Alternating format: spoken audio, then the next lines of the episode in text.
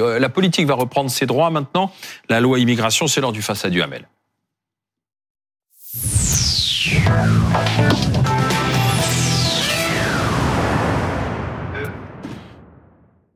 Vous vous souvenez de ce qui s'est passé euh, en tout début de semaine, alors qu'il y a le vote sur la motion de rejet du texte immigration euh, au sein de la gauche, de la Nupes et de la France insoumise plus particulièrement, lorsqu'on annonce le résultat du rejet, eh bien c'est la joie absolue. On se filme même dans l'hémicycle.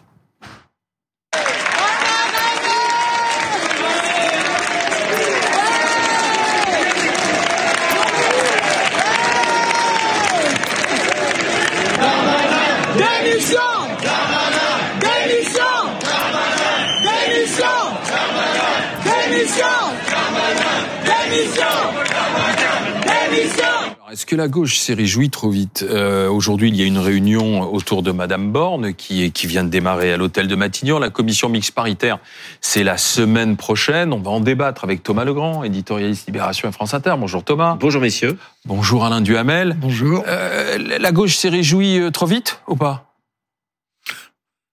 Elle s'est réjouie vite. Elle s'est réjouie, euh, je dirais, trop spontanément et au bout du compte, trop naïvement. Parce que quand elle a dû voter, eh, ça a été pour repousser un texte qui, en réalité, selon ses propres critères, était le texte le moins mauvais possible. Il y avait eu un premier texte qui était en gros le texte Bruno Retailleau, le président euh, des LR au Sénat, c'était son texte. Et puis, euh, en, en commission, il avait été retravaillé à l'Assemblée nationale, euh, regauchisé, disons, en, en Hmm. réintroduisant de l'humanité à côté de la fermeté. Il restait de la fermeté, il y avait de l'humanité. Et en repoussant ce texte-là, eh ben de deux choses l'une. Ou, ou bien le texte qui sera celui de Bruno Retailleau, ou bien ce texte passe. Et à ce moment-là, la gauche aura en fait, elle sera passée à côté de la possibilité euh, de le, de le regauchir, de le recentrer. Mais ça sera très- ouais. plus dur que le texte qui était à l'Assemblée. Mais évidemment, beaucoup plus dur. Ou bien euh, le texte ne passe pas, et à ce moment-là, la gauche se trouvera dans la situation où elle a un électorat qui, dans une nette majorité, avait envie d'un texte comme ça. On peut en discuter, mais elle en avait envie. Et ils s'y seront opposés. Donc, dans les deux cas, ils se seront mis en difficulté. Et dans les deux cas, disons que je comprends que je comprends qu'ils étaient très contents d'avoir battu la majorité. Ça, c'est logique. Darmanin. Et, et Darmanin en particulier, c'est encore plus logique. Mais euh, bon, c'est la politique de gribouille. A-t-on la gauche la plus bête au monde, Thomas Legrand? Je sais pas. Moi, j'ai fait un édito ce matin euh, dans Libération euh, dans lequel j'explique que c'était pas une très bonne idée. Enfin, c'est un coup de poker parce que à la limite, si ce texte qu'il ne voulait pas euh, finalement n'aboutit pas parce que la commission mixte paritaire, on va Mm. pas, vous avez bien expliqué sur cette antenne ce que c'était. Si ce texte n'aboutit pas, s'il n'y a pas de, compromis, le texte finalement ne sera pas euh, Mm. adopté, même pas en 49.3 parce que Emmanuel Macron a dit Il l'a dit. il l'a dit et puis de- il l'a dit surtout parce que euh, on va le savoir peut-être dans la soirée, mais il n'y a peut-être plus de 49.3 disponible pour des raisons. Enfin, il avait dit de toute façon pas Oui, de 49 mais je crois qu'il l'a dit pour ça. Mais, Vous- enfin, Parce qu'il voulait utiliser le 43 pour autre chose. Voilà. peu importe. Bref. Donc si la, si la loi au final ne, ne, ne Hmm. passe pas, la gauche pourra dire, euh, bah nous on voulait pas de cette loi, elle passe pas, voilà, euh, elle a été un peu débattue au Sénat. Et tant, pis pour, et tant pis pour les sentiments de notre électorat. Non, mais à, à partir du moment où les députés de gauche ne voulaient pas de cette loi, ils n'allaient pas dire ah on veut pas de cette loi, mais on a vu les sondages et donc on va la laisser passer. C'est pas comme ça que ça marche. Alain Duhamel, vous le savez bien, heureusement, parce que sinon il fallait pas du tout, euh, il fallait pas euh, passer euh, deux mois sur la, la loi des retraites hein, que, que personne ne voulait, que 75% des Français ne voulaient. Eh ben oui, c'est le Mais attendez, paradoxe. Euh, il y, a, il y a quand même toutes les chances, enfin il y a de bonnes chances pour qu'il y ait un texte et le texte il sera plus dur. Et quand j'ai écrit ça, alors depuis ce matin, je reçois des messages de, des socialistes qui me disent mais non pas du tout, il sera pas plus dur. Et ils essayent de me le démontrer, mais franchement je comprends Mais pas. non, mais, euh, je, je comprends pas comment euh, 12 C'est un déni de personnes, réalité. 12 C'est- personnes réunies euh, avec un, un, un- avec un, un équilibre politique beaucoup La plus à CMP, droite la que la paritaire, ouais. que beaucoup plus à Éric droite Ciotti veut que le texte du Sénat, il l'a redit voilà, encore. que l'Assemblée nationale, avec avec Non, la bah, gauche dedans, euh, bien plus- présente, peut faire. euh, Plus Si, si ça, ça fait un texte euh, moins à, moins à gauche que ce C'est qu'il aurait pu faire, incompréhensible. il ne sert à rien. Non, mais Donc, plus précisément, plus précisément, c'est assez incompréhensible, la, effectivement. commission, la commission mixte paritaire de 14 membres, qui est donc celle qui va décider, voilà. Mm. c'est celle qui va décider ça lundi, euh, est manifestement beaucoup plus à droite que la commission des lois à l'Assemblée nationale le Sénat qui avait, droite, qui, a- qui avait, elle, retricoté le, Mmh. le, le texte dans un sens, euh, disons, pour simplifier, plus à gauche. Bon, effectivement. moins à droite, je dirais. Alors, euh, oui, on peut dire ça, on peut dire ça.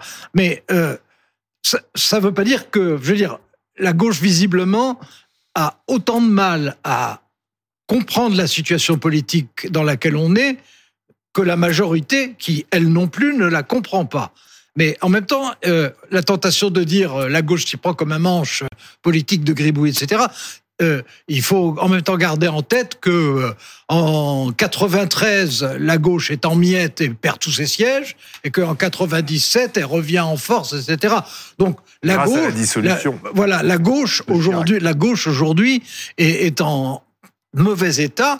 Peut-être que dans cinq ans ou, ou dans trois ans et demi, elle sera. elle- on, on ne sait pas ça. hein. Moi, ce qui me, ce qui me, Bah, la gauche, déjà, c'est une gauche qui n'est plus unie entre elles. Mais alors, même Non, si là, non. sur ce- cette question, euh, oui, mais euh, elle- la NUPES, la Elle- elle elle- là, elle s'est rassemblée dans l'erreur. rassemblés, mais c'est- Dans l'erreur. Mais c'est conjoncturel. Je trouve que c'est un petit peu facile et un petit peu hypocrite parce que s'ils veulent se rassembler euh, la gauche et la droite d'opposition pour renverser le gouvernement, enfin pour s'opposer au gouvernement, ils le font sur un texte et ils explosent de joie comme on l'a vu. Mm. Ils osent pas le faire euh, pour une motion de censure parce que là, qu'est-ce qui se passe s'il y a une motion de censure?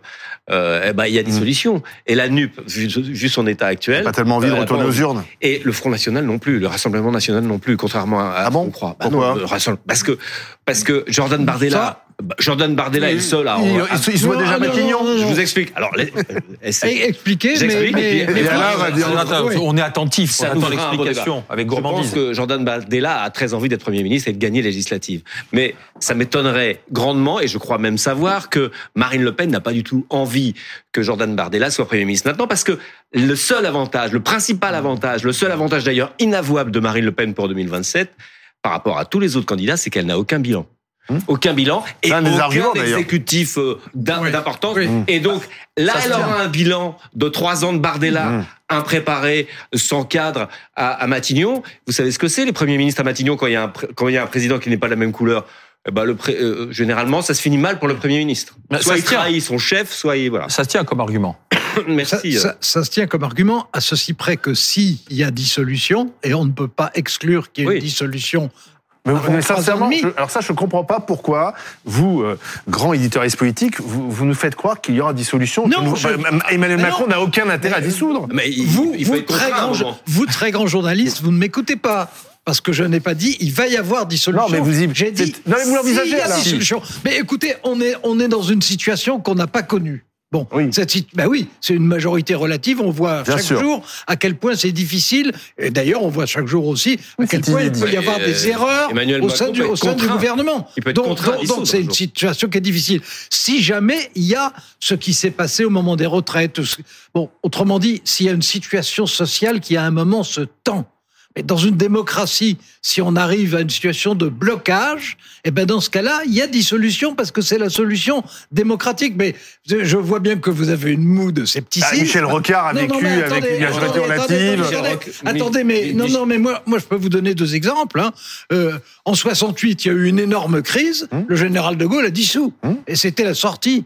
Oui, mais Bon, il était sûr de. et- Il était et- sûr de et- gagner. et- et- On n'est Macron pas est dans figure. perdre. et, et- et en Mais c'est 95, moi qui et en pas avec elle. 95, en 95, il y a eu une énorme crise aussi, une énorme crise on- sociale là encore. En 97, ils ont dissous, ils ont perdu. Sauf qu'on n'est pas dans ce cas de figure-là. On n'est pas dans une énorme crise on est politique. euh, Ah si, Ah bon ah, si. on est, on est dans une crise politique tout à fait potentielle. Euh, Là, il y, a eu, Atypique. il y a- il y a eu un blocage.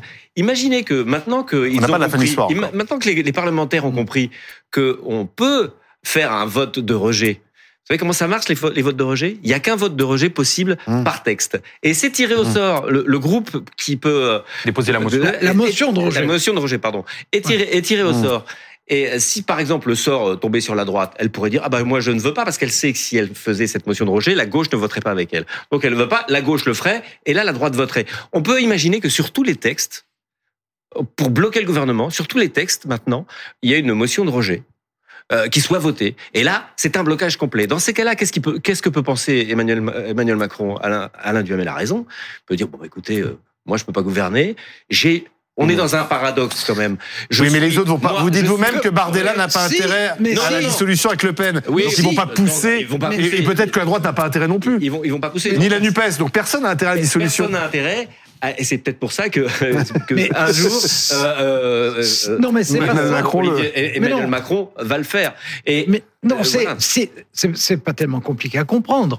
S'il y a soit Ils un comprendre, énorme euh. problème social, bon, on peut jamais dire qu'il n'y en aura pas l'année prochaine. Hein. Oui. Bon, bah dans ce cas-là, il faut bien trouver une solution. Si elle n'est pas politique, eh ben ça sera la Il y a dissolution. le remaniement, Et- et- il y a d'autres Mais cartouches. c'est- un remaniement, ça, suffit, ça, ça dépend de l'importance. Oui. Hein, quand, quand- changer de quand Premier c'est- ministre. Quand c'est vraiment. vous connaissez- euh, les Français et- connaissent le nom de et- et- combien de Attendez, attendez, je n'ai pas fini quand même. hein. pardon. Oui, et donc euh, il y a cette hypothèse-là. Maintenant, s'il y a progressivement, si on est au début d'un enlisement politique, si progressivement les textes sont de plus en plus difficiles à faire passer, si effectivement les- le système de la motion de rejet est, est utilisé, vous savez, on, on regarde toujours à travers ce qui se passe en France, mais dans les pays voisins, dans les démocraties parlementaires, qui sont très souvent des coalitions, eh bien, les motions de rejet, ça arrive sans arrêt.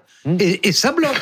Et Mais quand oui, ça bloque, eh ben, il y a des changements. Oui, hein, mais alors ce qui est intéressant dans, dans la plupart des autres pays, en tout cas en Allemagne, quand vous faites une motion de rejet ou une motion de censure, ah bah oui, mais ça c'est la constitution allemande. Oui, ça. mais c'est ça, et ça, on n'a pas ça. Quand, quand vous virez un gouvernement, Hum. euh, eh bien, pour le faire, il faut avoir un gouvernement de remplacement. Oui. Or là, une majorité de remplacement. voilà, une majorité de remplacement. Et là, il n'y en a pas. Et là, euh, ce D'ailleurs, Emmanuel Macron le souligne à chaque ce fois. qui est problématique, Ah, c'est ouais. la gauche qui vous Ah, appelle, là, justement, pour dire, là, le grand, ça va pas du tout ce que vous avez raconté. Je vous en prie, vous pouvez décrocher, Mais- nous mais, tenir euh, au courant. mais- C'est peut-être un député. ouais. non, non, Non, non. mais ça, ça, c'est c'est- c'est le propre des gens qui n'ont pas la- l'habitude de la télévision. Voilà, donc, à la euh, radio, n'a ne pas savent ça. pas. Oui, Non, mais là, il y a- un je scénario. je reviens je n'avais pas fini quand même. Ah bah, non plus. Mais non, mais Thomas n'avait pas fini avant Ah d'être oui, mais interrompu moi, par son télé- téléphone. Oui, mais on moi, arrive, mon, on arrive mon téléphone pas n'a être pas d'accord et à sonné. avec un. Alors, allez-y. Alors, Non, mais euh, là, vous avez une possibilité que, que l'opposition réunie soit majoritaire absolue, Mmh. Euh, sans être, en étant d'accord pour pour dire non, mais pas pour dire oui. ah bah oui, Et c'est sûr. c'est quand même une situation emmerdante, embêtante, pardon, euh, que le non, un non majoritaire absolu soit supérieur à une possibilité de oui négocié, c'est-à-dire Mmh. euh, euh, ceux qui ont la majorité relative. Oui, mais il peut y avoir Et un ça- oui. Oui. Oui, mais ça, il n'y Il peut y arrive avoir pas. un oui. à- Oui, mais- à la- oui. Il y, a, il y a un argument, que, excusez-moi, que vous n'abordez pas. Euh, il peut très bien aussi, enfin, Emmanuel Macron peut abandonner le en même temps et décider de gouverner avec la droite et de faire une alliance avec Alors, le LR, alors, je- ce qui est tout à fait possible. Je- Et d'ailleurs que Nicolas Sarkozy alors, préconise depuis le début. Il y a deux choses. Il aurait dû faire Euh, euh, alors, d'abord, un, un accord avec la droite, euh, dans, en théorie, ça permet d'avoir une majorité de gouverner, à condition que Emmanuel Macron se droitise pour Abandonne, dire les en même choses. temps. Bon, comme c'est un peu la pente quand même, euh, donc ça n'est pas impossible. La seule chose, c'est qu'on ne voit d'aucun des deux côtés le désir d'arriver à cette solution-là. On ne le voit pas chez Emmanuel Macron, le désir de gouverner avec un gouvernement de droite. Mais Et, on le voit, et on ne le voit pas non plus à droite, qui ne tend pas du tout la main à Emmanuel Macron, bien au contraire. Si, si vous écoutez Olivier Marleix, euh, qui est le, le- le président du groupe LR à l'Assemblée, vous avez l'impression que on est, on est dans une lutte, on- plus dans tenté, une non lutte de sauvages. Bah, Si on Donc- promet des postes ministériels. Donc, euh, donc cette hypothèse-là, franchement, Il y a quand même mais, il y a- une- mais en revanche, il y a une autre hypothèse Ah. Qui est euh, de la part d'Emmanuel Macron, qui est euh, en janvier euh, de d'essayer une vraie relance. Ça peut passer, ça peut commencer par un Un remaniement ministériel. Et à ce moment-là, c'est Madame Borne qui- qui- saute. eh ben un oui. vrai remaniement, c'est quand on change le Premier ministre. Oui, ben, c'est une Mm. hypothèse. C'est une hypothèse. Et d'autre part, mais ça va avec, euh, de- d'arriver avec toute une série de réformes nouvelles proposées. C'est-à-dire, en gros, de relancer. un Avec la de majorité relative. Eh ben oui. Bah, ça, donc on retrouve les mêmes Ah bon, on problèmes. aura- on mais, ça- mais non, ça dépend dans quel sens vont ces réformes. On a encore de Ouais. beaux jeudis, Alain. Oui. Mais vous y le- croyez Vous y croyez pas à l'alliance Macron-droite, euh, la fin du en même temps on, on pourrait très bien y croire, mais simplement, l'alliance Macron-droite, ça veut dire que la moitié des députés macronistes qui sont euh, Hum, euh, plutôt pas- de gauche. Il faut euh, pas, vont- je crois qu'il n'y a pas la moitié. hein. Ah, il y a, si, si, si. Sacha si, Houlier dit issus- 40, issus de 39. gauche. Ah non, oui, non, ça c'est le groupe gauche organisé. Ouais, ouais, Non, non, gauche, il y en a qui sont euh, qui, qui ne Oui, supportent. ouais. Il y a la moitié du groupe qui ne supporterait pas ça. Alors peut-être un gros tiers du groupe. remplacé par une par des députés de Oui, mais ça suffit pas. Là, il faut quand même Mais- 280. mais il y a- majorité absolue. Il y, a, il y a aussi une troisième solution qui est au fond ce que donne le sentiment d'esquisser en ce moment Bruno Le Maire, le ministre des Finances, numéro 2 du gouvernement, qui est de faire des propositions et sur le plan économique, mais aussi à propos euh, de la loi dont on parle depuis tout à l'heure, enfin dont on parle depuis six mois, mais enfin bon, euh, c'est-à-dire d'aller dans un sens plus ostensiblement de, droite assumé. Donc Autrement Bruno Le dit- Maire à Matignon. Autrement dit que bah, c'est une hypothèse. Oui, oui. Au- Autrement dit que ça vienne de l'intérieur, que la droite vienne de l'in- l'intérieur du gouvernement et de la majorité, pas pas avec une coalition avec le LR qui s'y refuserait. Merci Alain Duhamel. Bon. Euh, qui est-ce qui vous appelait au fait euh, Ah, bah, Écoutez, je peux pas. Non, je peux pas vous le dire. Ah, j'ai- D'ailleurs, n'ai pas raccroché. Je, pense- je pense que c'est euh, Ah. Jérôme Gage Non, qui, vous disait, Jérôme qui Gage. vous disait que vous n'aviez rien compris. Sans doute. Non, non. Merci. Je vous Thomas. dirai pas. Merci Thomas. Mais en tout cas, excusez-moi, je suis désolé. En ça prie. arrive. Ça nous fait, ça fait sourire au contraire. Ça arrive au meilleur. Ah, voilà.